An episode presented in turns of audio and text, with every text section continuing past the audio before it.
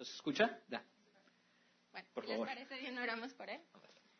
Señor, te damos tantas gracias porque hoy has permitido, Señor, que vengamos a reunirnos en tu nombre para conocerte. Sabemos que hoy estás aquí, Señor.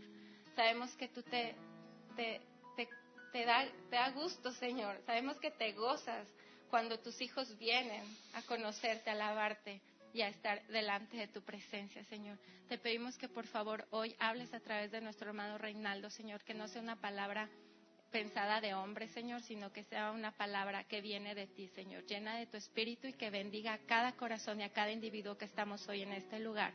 Te lo pedimos en el nombre de tu Hijo Jesús. Amén. Gracias. Te amo. Bye. Bienvenidos. Este, um, siéntense como en su casa, como ahorita les dijo mi esposa.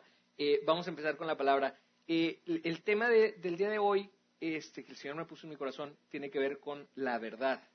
Este, es un tema bastante relevante, sobre todo hoy en día y conforme vaya pasando el tiempo se va a volver más relevante porque estamos todos los días recibiendo mucha información, mucha información. Tú te metes a Facebook, te metes a Twitter, en tu trabajo, en la escuela, en todos lados te están eh, bombardeando con un montón de información. ¿Y qué información de esa es verdad? ¿Y qué información de esa es mentira? ¿Y qué quiere Dios para tu vida en este tiempo? Donde se da más información que nunca, jamás en la historia de la humanidad. Hoy día podemos saber prácticamente de inmediato qué es lo que está sucediendo del otro lado del mundo. Y hace 20 años no era así, hace 50 años menos, 100 años, pues yo creo que se enteraban ya este, semanas después que a lo mejor estaban en guerra un par de países. Este, y nosotros, y nosotros no. Nosotros sí podemos saber desde antes este, y, estamos en un, en un tiempo muy, muy, muy especial. ¿Sabías que la Biblia habla más de este tiempo, de este tiempo que estamos viviendo, que, y el que vamos a vivir, inclusive de los tiempos en que vivía Jesús?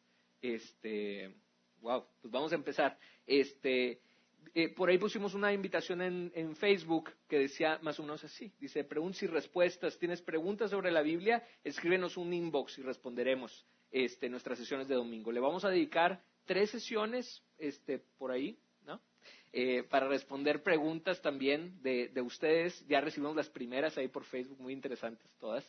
Este, al final les van a dar un papelito para que anoten ahí dudas que ustedes tengan, tanto de la Biblia como de su caminar cristiano, de los dos. Este, esto está totalmente relacionado con la verdad, porque este, ahorita vamos a ver acerca de, de, la luz que trae Jesús, de la luz que trae la Biblia, de la luz que trae Cristo a tu vida y que es importante caminar en ella, ¿sí? Y no solamente venir aquí los domingos y escuchar, sino que esto lo estés viviendo todos los días, a donde quiera que vayas y donde quiera que estés. Entonces, este, al final les van a dar ese papelito, si quieren ir pensando en algo, en alguna pregunta, por favor, este, suéltenla e, e iremos acomodando. Adelante. Este, vamos a empezar con un pasaje, traen sus Biblias, sería importante que las, que las trajeran. Si no las tienen aquí, vamos poniendo los, los versículos. Este, Juan 18 desde el versículo 36. ¿Cuál es el, el, ambiente? ¿Qué es lo que se está viviendo aquí? Jesús ya había sido preso este, por parte del, del Sanedrín judío y el Sanedrín judío estaba empujando, empujando a Poncio Pilato, que era el gobernador romano este, en, en, esa tierra, para que, para que lo, lo, lo, crucificara, ¿verdad? Para que fuera más y más y más allá en el escarmiento que le dieran a Jesús hasta llegar a la crucifixión. Entonces, este, eh, Pilato aparta a Jesús y le dice, y, empieza a tener esta conversación con él. Este, le empieza a preguntar sobre si él es un rey, sobre su reino, y Jesús contesta, versículo 36, mi reino no es un reino terrenal. Si lo fuera, mis seguidores lucharían para impedir que yo sea entregado a los líderes judíos, pero mi reino no es de este mundo. Jesús, ¿sabías que entregó su vida? O sea, dice Jesús, mi vida no me la quitan, yo la entrego. Él entregó su vida, ¿sí? Este, no es así como, ah, ya lo capturaron como un criminal, como al Chapo, ah, lo capturaron y ya lo apresaron. No, no fue así. Sino más bien, Jesús se dejó apresar. Jesús se dejó matar. Entregó su vida por ti. Bueno, Pilato le dijo, versículo 37, ¿entonces eres un rey? Y respondió Jesús, tú dices que soy un rey. En realidad, yo nací y vine al mundo para dar testimonio de la verdad. Todos los que aman la verdad reconocen que lo que digo es cierto. Y luego de aquí responde Pilato con una pregunta que todo mundo nos hemos hecho en algún momento y que es muy, muy, muy relevante para nosotros preguntarla todos los días y tenerla bien en claro y grabada en nuestro corazón. Pregunta Pilato, ¿qué es la verdad? Y esa pregunta resuena hasta el día de hoy en nuestros corazones. Todos los días, cada vez que tenemos una duda, cada vez que nos enfrentamos con una situación difícil, compleja, ¿qué es la verdad? ¿Sí? ¿Qué es real? ¿Qué es mentira? Adelante, por favor. Adelante. Vamos a explorar la palabra verdad. La palabra verdad se menciona 318 veces en la Biblia, 163 en el Antiguo Testamento, 155 en el Nuevo Testamento. si agarramos eh, la palabra griega, tiene que ver con aleces o aletheia, que dice no escondido. Es aquello que no está escondido, que es inocultable o que es verdadero. Entonces imagínate tú esto, imagínate que tienes, este, a lo mejor quieres llegar al centro de una cebolla este, y empiezas a quitarle capas y capas y capas y capas. Y una vez que quitas todo eso, ahí está, ahí está lo que estás buscando. Estás buscando el centro. Es, es aquello que no está escondido, que puedes soltar, que después de que quitas todas las barreras, ahí está. Y se vuelve de alguna manera inocultable en algún momento. Es lo verdadero. Algunos usos que se le da en la Biblia. Un uso es, es una manera de hacer las cosas, es un camino, es una propiedad. Génesis 24, 27 dice, y dijo, Bendito sea Jehová, Dios de mi amo Abraham, que no apartó de mi amo su misericordia y su verdad. ¿Sí? Es un atributo, se lo dio, le dio misericordia y le dio verdad. O puede ser el segundo punto, sinceridad o transparencia. Mateo 26, 24. Dice, empezaba a decir Jesús, a la verdad, el Hijo del Hombre va, según está escrito de él, mas hay de aquel hombre por quien el Hijo del Hombre es entregado. Bueno le fuera a ese hombre no haber nacido. Estaba hablando Jesús acerca de quien lo iba a entregar. Estaba hablando acerca de Judas. Entonces Jesús dijo la verdad, pero a la verdad es como la verdad, o sea, sinceramente, ¿sí? Sinceramente, la neta. Este, eh, eh, así es utilizada en este segundo. Se anuncia, la verdad también se anuncia. Salmos 39. ¿Qué provecho hay en mi muerte cuando descienda a la sepultura? ¿Te alabará el polvo? anunciará tu verdad, es lo que preguntaba la persona en los salmos. La verdad también se anuncia, la verdad se ama. Salmos 52.3, amaste más el mal que el bien, la mentira más que la verdad. La verdad se ama. La verdad se envía, 57.3 Salmos. Él enviará desde los cielos y me salvará de la infamia del que me acosa. Dios enviará su misericordia y su verdad la verdad es enviada y se envía por Dios también. Acompaña la misericordia, y esto lo podemos ver muchas veces en la palabra, que vienen acompañadas misericordia con verdad. Proverbios 16:6. Con misericordia y verdad se corrige el pecado, y con temor de Jehová los hombres se apartan del mal. Eh, son algunos eh, usos que se le da en la Biblia, este, y vamos conociendo un poquito más de la verdad. ¿Qué propiedades tiene? ¿Qué significa? Por favor, adelante. Vamos a ver este pasaje que nos va a dar luz completa de a qué nos referimos. Juan 14, desde el versículo 1, dice, eh, empieza a decir Jesús, no dejen que el corazón se les llene de angustia, confíen en Dios y confíen también en mí. En el hogar de mi Padre hay lugar más que suficiente. Si no fuera así, ¿acaso les habría dicho que voy a prepararles un lugar? Cuando todo esté listo, volveré para llevarlos, para que siempre estén conmigo donde yo estoy. Y ustedes conocen el camino que lleva donde voy. Y da eh, Jesús esta promesa hermosa diciendo, ustedes no se preocupen, que muchas moradas hay en la casa de mi Padre. Y eso es una promesa de la cual nos sostenemos todavía el día de hoy, que estamos esperando una mansión gigantesca donde vive el Señor de, de señores, el rey de reyes, y que estaremos con él algún día ahí descansando. Esa promesa les estaba diciendo Jesús. Y le pregunta a Tomás, no señor, no lo conocemos acerca del camino, no tenemos ni idea a dónde vas, ¿cómo vamos a conocer el camino? Y Jesús le responde, yo soy el camino, la verdad y la vida. Nadie puede ir al Padre si no es por medio de mí. Si ustedes realmente me conocieran, también sabrían quién es mi Padre. De ahora en adelante ya lo conocen y lo han visto. Y estas son palabras impresionantes. O sea, ¿a quién puedes escuchar en la calle? Fíjate qué atrevimiento. ¿A quién puedes escuchar en la calle? Quien tú quieras que te diga, ¿quieres ir al cielo? Es a través de mí. Apropiándose del único camino para poder llegar al Padre.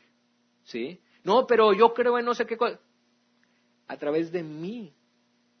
Sí, pero Buda, no. ¿Quieres llegar al Padre? A través de mí. De mí es que vas a poder llegar al Padre. No hay de otra. Y son palabras muy duras y muy fuertes. Y esto Jesús no solamente lo dijo una vez, este, hablando como con esa autoridad, diciendo inclusive que Él era Dios. El Padre y yo uno somos, dijo también. Este, si me han visto a mí, han visto al Padre. Wow, ¿quién puede decir eso? Jesús habló con mucha autoridad y empezó a hablar acerca de yo soy el camino, yo soy la verdad, y aquí está lo que estábamos buscando, la verdad, y yo soy la vida. Adelante, por favor. Entonces, vamos a cambiar la pregunta. Ya no es ¿qué es la verdad? Ahora viene a nosotros ¿quién es la verdad? Y ya nos la dio la respuesta a la palabra. Es Jesús. Jesucristo es la verdad. Jesucristo. Y Jesucristo es, es el camino, Él es sincero, anunciado, amado, enviado, misericordioso, como lo vimos ahorita en los usos de la palabra verdad en varios puntos de la Biblia. Jesús cumple con eso también. ¿Estás viendo verdad en la Biblia? Aunque sea en el Antiguo Testamento, como lo vimos ahorita, tiene relación también con Jesús. Jesús es todo esto. Jesús es camino, sincero, anunciado, amado, enviado y misericordioso. Jesús es, es la verdad y es revelada a través de la Biblia, a través de la persona, el carácter y las enseñanzas de Jesús. Él es corporalmente el estándar absoluto de la verdad para los que creen en Jesús y de verdad creen en Jesús con todo su corazón, la verdad no es un concepto, la verdad es una persona. Es la persona de Jesucristo. ¿Y cómo se aplica eso en nuestra vida? Adelante, por favor. ¿Por qué necesito conocer de la verdad? ¿Por qué es tan importante que yo sepa todo esto, que Jesús es la verdad? ¿Por qué no me quedo con mi mismo concepto de antes? ¿Por qué no eh, eh, podría yo seguir razonando solamente y, llegar a una conclusión de que es la verdad? ¿Por qué necesito tener la información de que Jesús está detrás de la verdad? Jesús es la verdad. Adelante, vamos a otro pasaje. Es muy importante y que se lo lleven también ustedes, que cualquier cosa que digamos aquí, cualquier conclusión inclusive, cualquier eh, eh, tema que veamos, siempre vean que sea conforme a la Biblia. Nosotros creemos que la Biblia es la palabra de Dios. Y no, no, no vienen aquí, no se acercan aquí para escuchar a una persona, sino para escuchar lo que Dios tiene para decirles aquí. Y es a través de su palabra, no de la mía. Entonces, vamos a respaldarnos en, en la palabra. Este, es Juan, no creo qué capítulo es, pero versículo 31. Este, si alguien lo tiene por ahí, este, ahorita lo complementamos. Dice, Jesús le dijo a la gente que creyó en él, les dijo, ustedes son verdaderamente mis discípulos.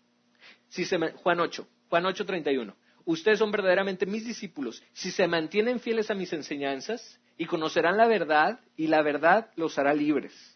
Ahorita vamos a ahondar mucho en esto, en este, en este pequeño parrafito. Dice, le contestan los judíos a los que les estaba hablando, le contestan y dice, nosotros somos descendientes de Abraham. Le respondieron, nunca hemos sido esclavos de nadie. ¿Qué quieres decir con que los hará libres? Y contesta Jesús, les digo la verdad, todo el que comete pecado es esclavo del pecado. Un esclavo no es miembro permanente de la familia, pero un hijo sí forma parte de la familia para siempre. Así que, si el hijo los hace libres, ustedes son verdaderamente libres. Claro que me doy cuenta de que son descendientes de Abraham, Aún así, algunos de ustedes procuran matarme porque no tienen lugar para mi mensaje en su corazón. Yo les cuento lo que vi cuando estaba con mi padre, pero ustedes siguen el consejo de su padre. Una cosa es mi padre y luego su padre. Aquí hay mucha carnita, hay mucha información. Si quieren, vamos, vamos a desmenuzarla. Primero, la parte del versículo 31. Dice, ustedes son verdaderamente mis discípulos si, les puso una condición, si se mantienen fieles a mis enseñanzas. Y entonces conocerán la verdad y la verdad los hará libres. Adelante, por favor. Número uno, si se mantienen fieles a mis enseñanzas, es lo que dijo Jesús. Tú eh, probablemente, eh, si has ido a, alguna otra iglesia que esté hablando de Jesús, al final de la reunión o en medio o al principio inclusive, te pueden llamar a decir, oye, pasa al frente y acepta a Jesús en tu corazón. ¿sí? Porque este, aparece claramente en la Biblia. Dice que si confiesas con tu boca que Jesús es el Señor y crees que Dios lo resucitó entre los muertos, vas a ser salvo, vas a ser salvado. ¿sí? Pero, pero, aquí Jesús nos está poniendo eh, eh, eh, una manera de distinguir quién lo aceptó realmente con su corazón, quién verdaderamente es su discípulo. Y aquí es algo muy importante, y aquí se distinguen dos tipos de personas. Los que, digamos que, este, están de acuerdo con Jesús, o son partidarios de Jesús, o son fans. Si Jesús tuviera una página de Facebook, es aquel que le pone me gusta, ¿verdad? Y aquel que es su discípulo, que son dos cosas totalmente distintas. Dice aquí, si se mantienen fieles a mis enseñanzas, en la Reina Valera dice, si permanecen en mi palabra. ¿Te da flojera leer la Biblia? ¿Le sacas la vuelta a hacer tu devocional todos los días y a ver qué te dice Dios? Eso no es permanecer en su palabra. Permanecer en su palabra es deleitarse en ella, deleitarse en su palabra. Este Salmos 1 dice este, que el, el, sabio meditará de día y de noche en su palabra, que será su deleite, será su delicia la palabra. ¿Es delicia para ti estar leyendo de la palabra de Dios? ¿Te habla Dios a través de ella? Si estás cumpliendo con eso, si tú eres fiel a su palabra, entonces ahora sí, vas a ser verdaderamente su discípulo. ¿Y qué incluye el ser discípulo? ¿Por qué no nada más ponerle like ahí, ponerle me gusta?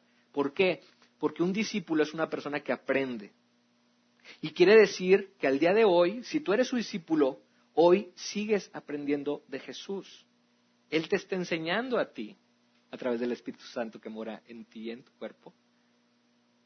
Pero si no lo está haciendo y si no estás recibiendo instrucciones de nadie, si no hay nadie que te esté enseñando, probablemente no, no seas discípulo de nadie. Bueno, a lo mejor sí, ahorita vamos a ver de quién puede ser discípulo. Este, pero por lo pronto de Jesús no.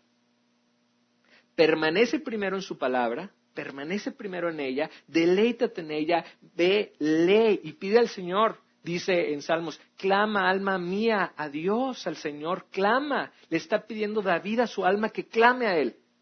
No es fácil ir con Dios, no es fácil, es un Dios invisible, es un Dios invisible, no lo vas a ver, ¿sí? Al menos en esta vida, no lo vas a ver. Entonces, este, es difícil poderse adentrar en Él, en su palabra y recrearse en Él. Pero si tú lo pides con todo tu corazón y le estás diciendo, clama alma mía al Señor, clama a Él, y hay veces que no tenemos ganas, y hay veces que tenemos flojera y nos gana el sueño, o hay veces que tenemos tantos problemas que dices, no, tengo muchos problemas, no puedo orar ahorita. Al revés, tengo muchos problemas, es cuando tengo que orar en este momento, e encarme y pedirle a Dios que me dé sabiduría. ¿Sí? Entonces, ¿qué eres para empezar? ¿Eres un partidario ¿Eres un like más a la página de, Jesús o verdaderamente eres su discípulo? ¿Y cómo podemos distinguir entre las dos también? Es aquel que, bueno, sí, Jesús fue un gran maestro, pero recordando las enseñanzas del maestro Buda, o no sé qué, eh, a ver, cálmate, ya entendiste lo que dijo Jesús. Jesús dijo, yo soy el camino, yo soy la verdad y yo soy la vida, y nadie puede venir al Padre si no es por mí. Y si tú le estás otorgando divinidad, no porque no puedas leer otros libros, por supuesto que los puedes leer, pero en quien debes de creer y depositar tu confianza completa es en Jesús, es en Jesucristo. Nadie más murió por ti, te lo aseguro. Y si yo fuera a morir por ti, no sería suficiente, porque mi vida es muy pequeñita para poder morir por tus pecados. Entonces, dos serán verdaderamente mis discípulos y aquí va a suceder algo maravilloso, que es tres conocerán la verdad. ¿Y quién es la verdad? Lo vimos ahorita. Es Jesús. Y lo vas a poder conocer a Él verdaderamente. Pero si no te acercas a su palabra y no eres su discípulo, no lo vas a conocer. Vas a tener una idea superficial de quién es Jesús. No, pues sí, muy bueno, muy bueno que fue Él y, y condenados judíos que los... A ver, Él vino con un propósito, vino a morir por ti. ¿Sí? Si no entiendes su palabra, si no te recreas en ella, no vas a entender el objetivo específico que vino a cumplir Jesús a esta tierra.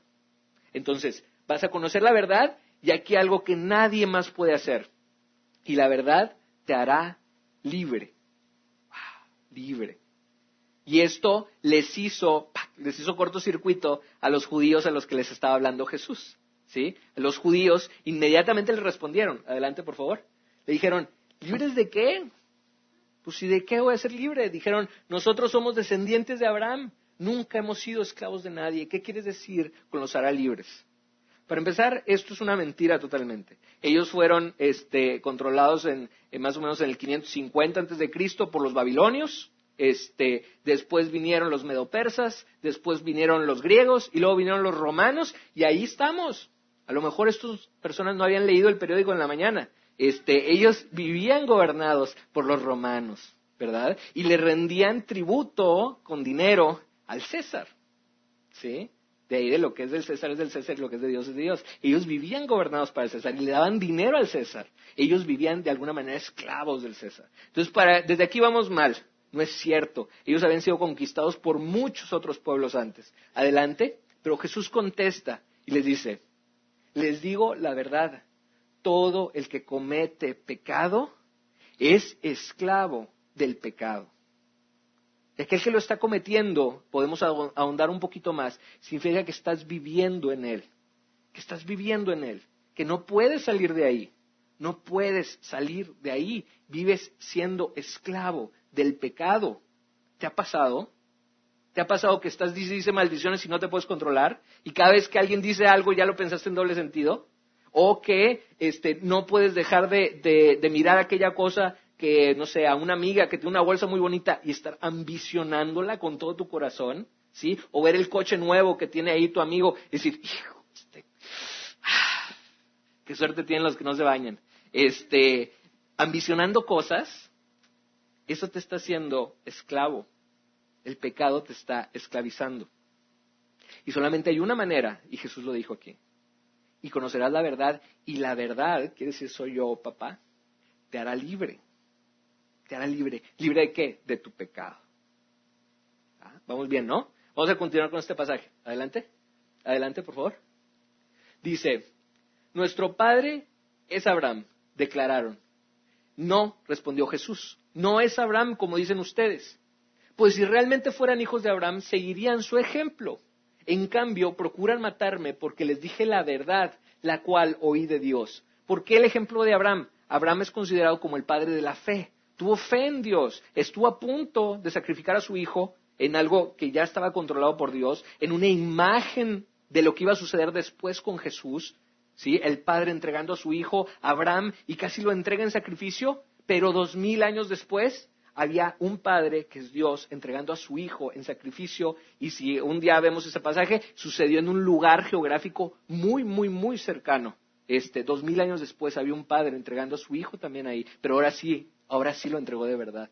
Entonces, dice, este, en cambio, procuran matarme, porque les dije la verdad, la cual oí de Dios. Abraham nunca hizo algo así. No, ustedes imitan a su verdadero padre. No son, no son hijos de Dios, no son hijos de Abraham. Y responden los judíos, no somos hijos ilegítimos, respondieron. Dios mismo es nuestro verdadero Padre, Dios mismo. ¿Por qué le dijeron lo de hijo ilegítimo?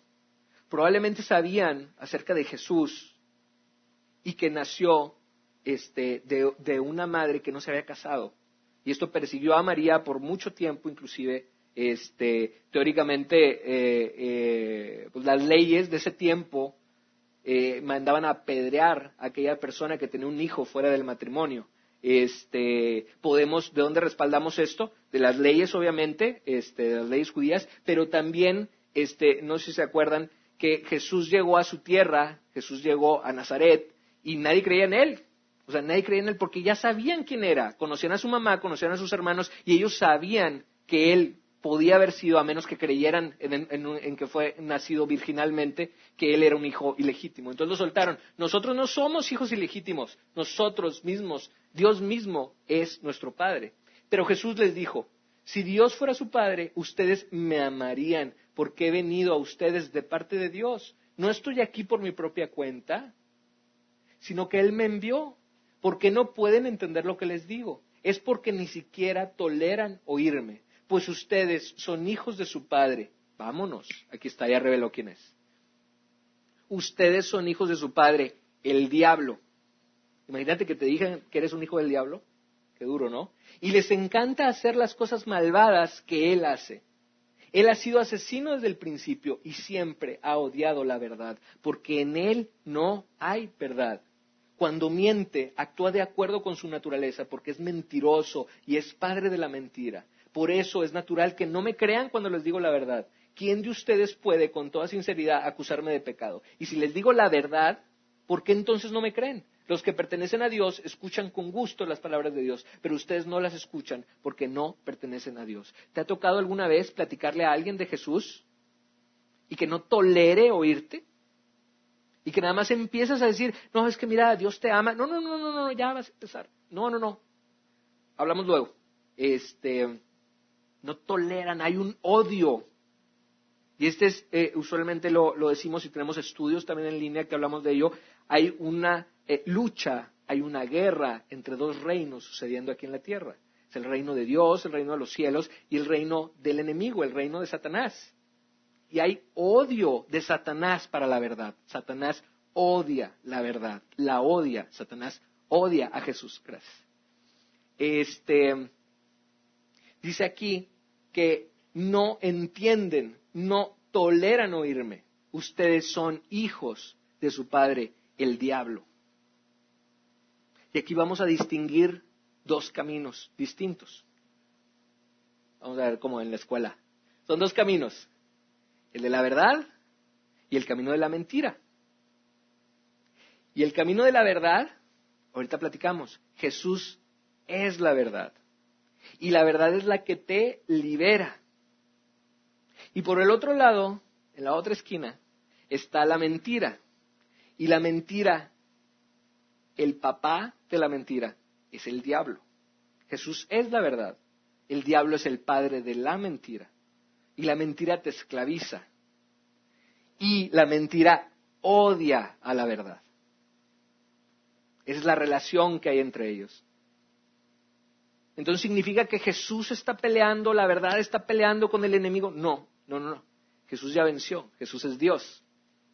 ¿Sí? este, nadie puede ir contra Jesús, nadie puede ir contra Dios. Más bien, tú eres el que estás peleando contra Satanás. Tú eres el que tienes que decidir entre estos dos caminos, no Dios. Dios es 100% bueno, Dios es 100% puro, Dios es todopoderoso, omnipresente, omnisciente, este, todo amoroso y todo justo. Él no necesita distinguir entre la verdad y la mentira, pero tú sí. ¿Y cómo le vas a hacer? ¿Y cómo le vas a hacer si andas batallando todos los días? Ahí ves en Facebook, hay una publicación ahí de, de, algo que te interesó, pero se ve prohibidón, se ve que te va a enfermar tu corazón y estás batallándole para distinguir si, tienes que, si esa es una buena decisión o no, pulsar esa publicación. ¿Cómo le vas a hacer? A través de Jesús. Si tú te apoyas en Él, si tú vienes a Él, si tú te respaldas en Él, dice, si te pegas a Él, vas a ser mi discípulo. De otra manera, si no eres su discípulo, no vas a tener el conocimiento suficiente para, de la verdad para poder tomar decisiones adecuadas.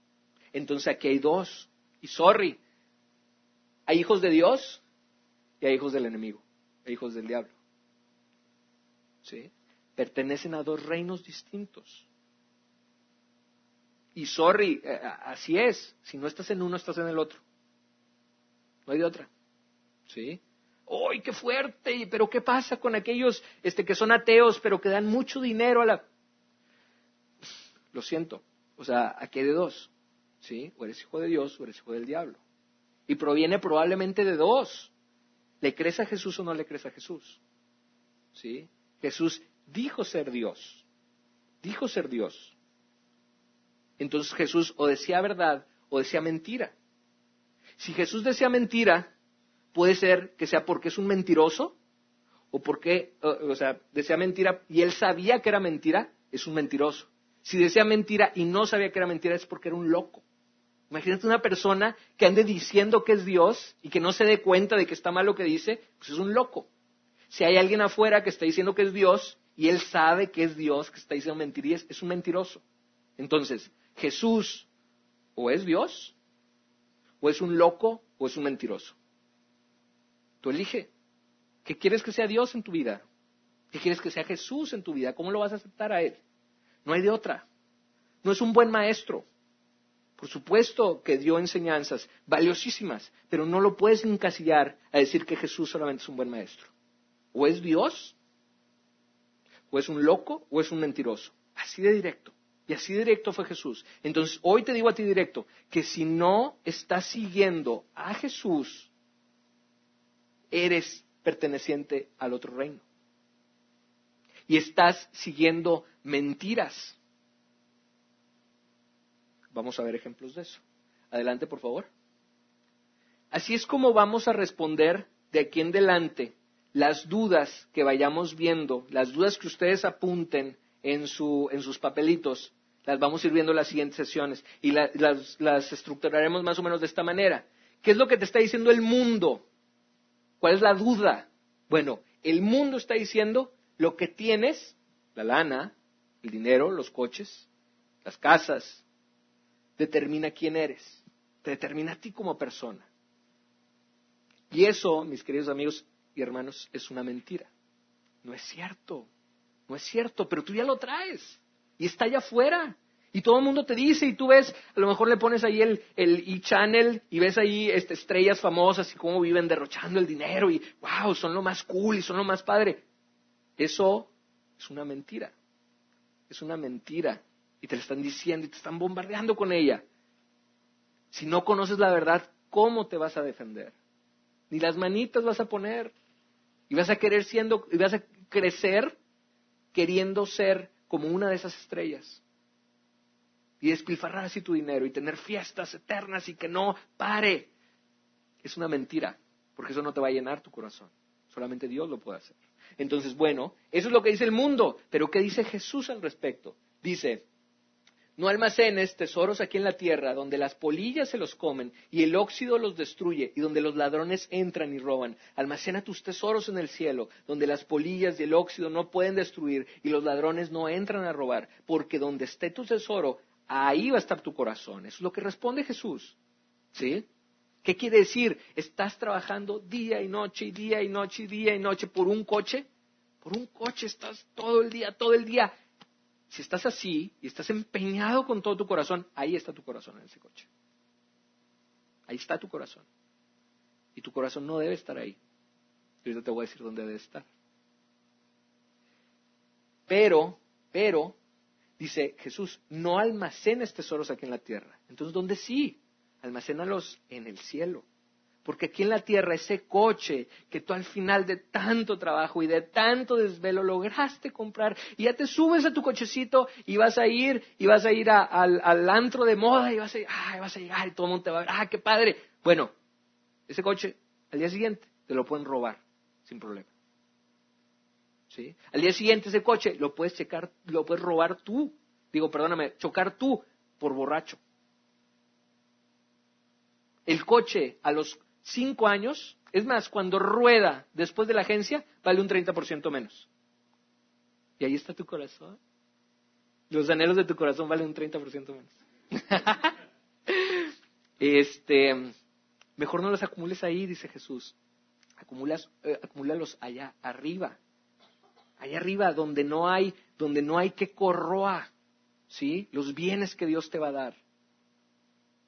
De repente suena hasta ilógico, pero bueno, pues así somos. Este, cómo nos concentramos tanto, o sea, si tú eh, eh, tienes algo de conciencia de que es la eternidad, este, es, es, una infinidad de tiempo. Quiere decir que el número más grande que estés pensando en tu mente, el más grande, bueno, síguele sumando más.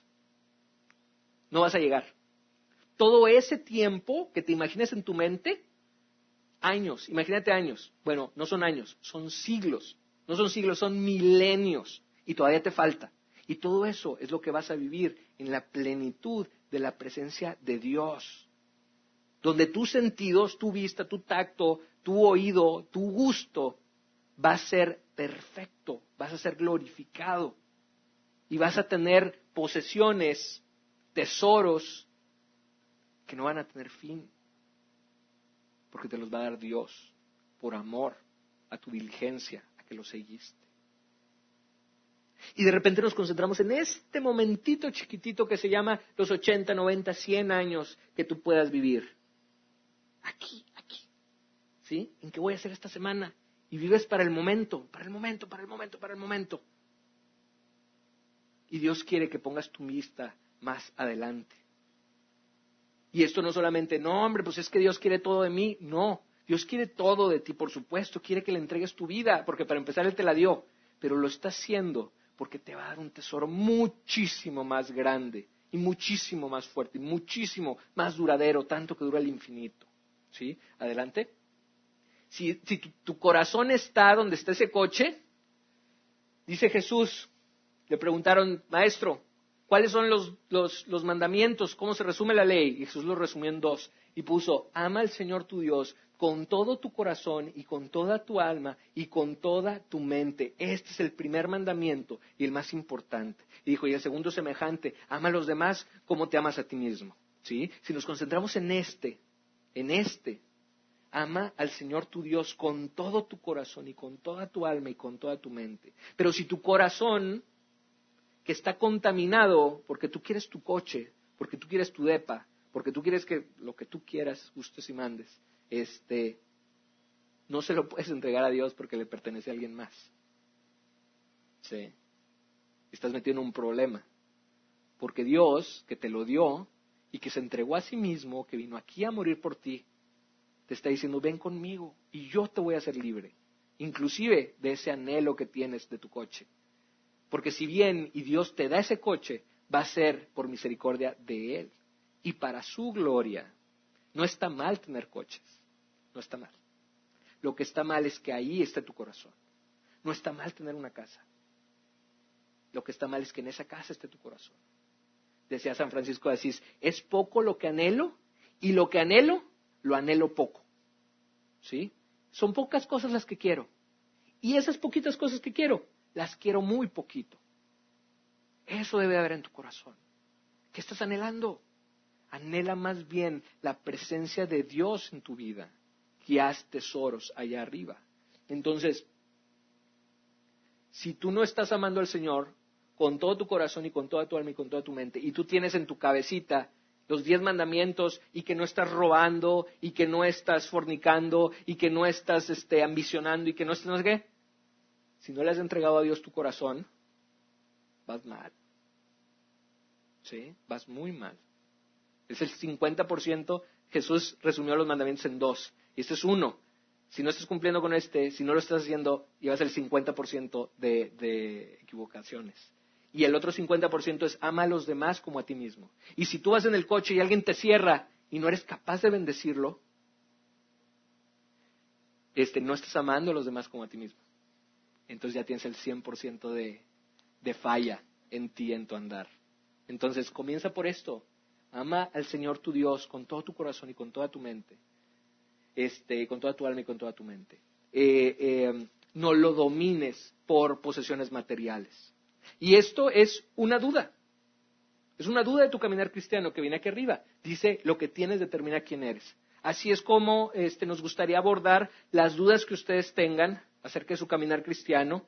Este, hay un montón de dudas que este, aquí a lo mejor nos estamos poniendo de pechito, pero Dios es el que pone, Dios es el que da la sabiduría, no nosotros. Entonces, adelante. Vamos a volver al primer pasaje que vimos al principio. Pilato hablando con Jesús. ¿Y Pilato qué preguntó? ¿Se acuerdan de qué preguntó? ¿Qué es la verdad? Preguntó. ¿Qué es la verdad? ¿Te ha pasado que no puedes ver la verdad a pesar de que esté frente de ti? Que no puedes tomar decisiones correctas a pesar de que las conoces, las sabes y tu corazón te las grita, te grita tu conciencia que Dios te la puso. Este, ¿te ha pasado? Le pasó a Poncio Pilato. Adelante. Años después se suicidó. Se suicidó Poncio Pilato, años después. Y él tuvo un encuentro cara a cara con la verdad y no la pudo reconocer. Y tú todos los días tienes encuentros también con la verdad. Jesús te está buscando y Jesús está llamando a la puerta. Dice, yo soy el que llamo a la puerta. Ábrele. ábrele. Poncio Pilato no se la abrió y se terminó quitando la vida. No conoció la verdad, no fue discípulo y fue un esclavo del pecado durante toda su vida. Así es como quieres estar tú. ¿Quieres vivir esclavizado? Y verte ya después, cuando estés grande, cuando estés viejo, cuando estés vieja, cuando seas anciana, y ver que te dominó tu corazón, tus ganas de este, tener dinero, aspirar a un mejor puesto, tener relaciones sexuales con todo este, lo que puedas. Este, ¿qué, ¿Qué va a pasar cuando te des vuelta hacia atrás y no hayas podido reconocer la verdad? Pero tú sabías que te estaba buscando. Acéptale. Esa es la introducción para las siguientes sesiones, donde vamos a ver la verdad aplicada en esa duda que tienes tú en tu vida. Este, ahorita van a pasar, a, o, si no están ahí atrás, ahorita les digo, a, darles unos papelitos, ahí hay plumas, escriban por favor su duda, déjenla ahí, este, prometo leerlas todas, las vamos a leer todas, este, y vamos a ir acomodándolas. Esperemos que, que, sean de temas parecidos, más las que nos están llegando en Facebook. Este, pero yo te digo hoy, que si no empiezas bien y si no estás permaneciendo en su palabra, no estás siendo su discípulo, no vas a conocer la verdad y la verdad no te hará libre y vas a vivir esclavizado del pecado por toda tu vida. Ahora es momento de tomar la decisión. Ahora es momento de tomar la decisión. Y si tú no la has tomado, o si tú la tomaste alguna vez y pasaste al frente y recibiste eso en tu corazón, pero no le has aceptado de verdad, es el momento. No esperes más porque mañana no sabemos si vamos a vivir. Entonces, me gustaría orar para cerrar esta, esta reunión. Este, primeramente, si tú no has aceptado a Jesús en tu corazón y quieres aceptarlo,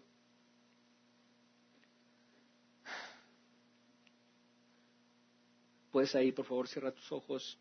Este, si tú quieres aceptar a Jesús en tu corazón, levanta la mano. Puedes decirle, puedes repetir esta oración, no, no es una fórmula secreta ni nada, tú puedes repetirla, déjame guiarte, orar por ti, puedes repetir ahí, Señor Jesús, hoy entrego mi vida a ti, me arrepiento de todo corazón de haber pecado, me arrepiento, Señor, de haberte ofendido, quiero enderezar mi vida, quiero conocer la verdad, quiero que la verdad me haga libre. Quiero ser tu discípulo, Señor. El día de hoy entrego mi vida a ti. Reconozco que tú viniste a morir por mí y que resucitaste y que eres Dios.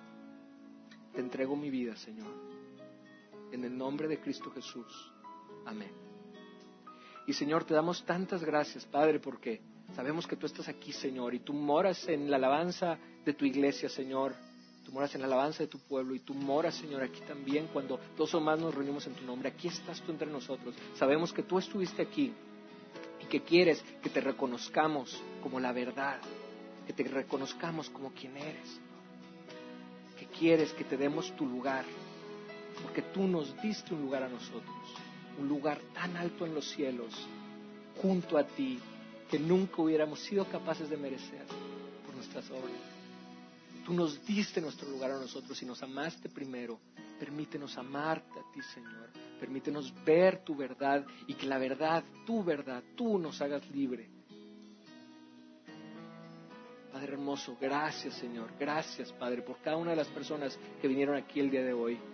Por favor, obra en cada una de ellas, Señor, y que cada una de las decisiones que tomen, y que cada uno, Señor, de sus pensamientos, y que cada una de sus palabras que vengan de ti, Señor, y que tú los puedas liberar de aquellos pecados que tengan, Señor, y que conozcan tu verdad y que tú los hagas libres.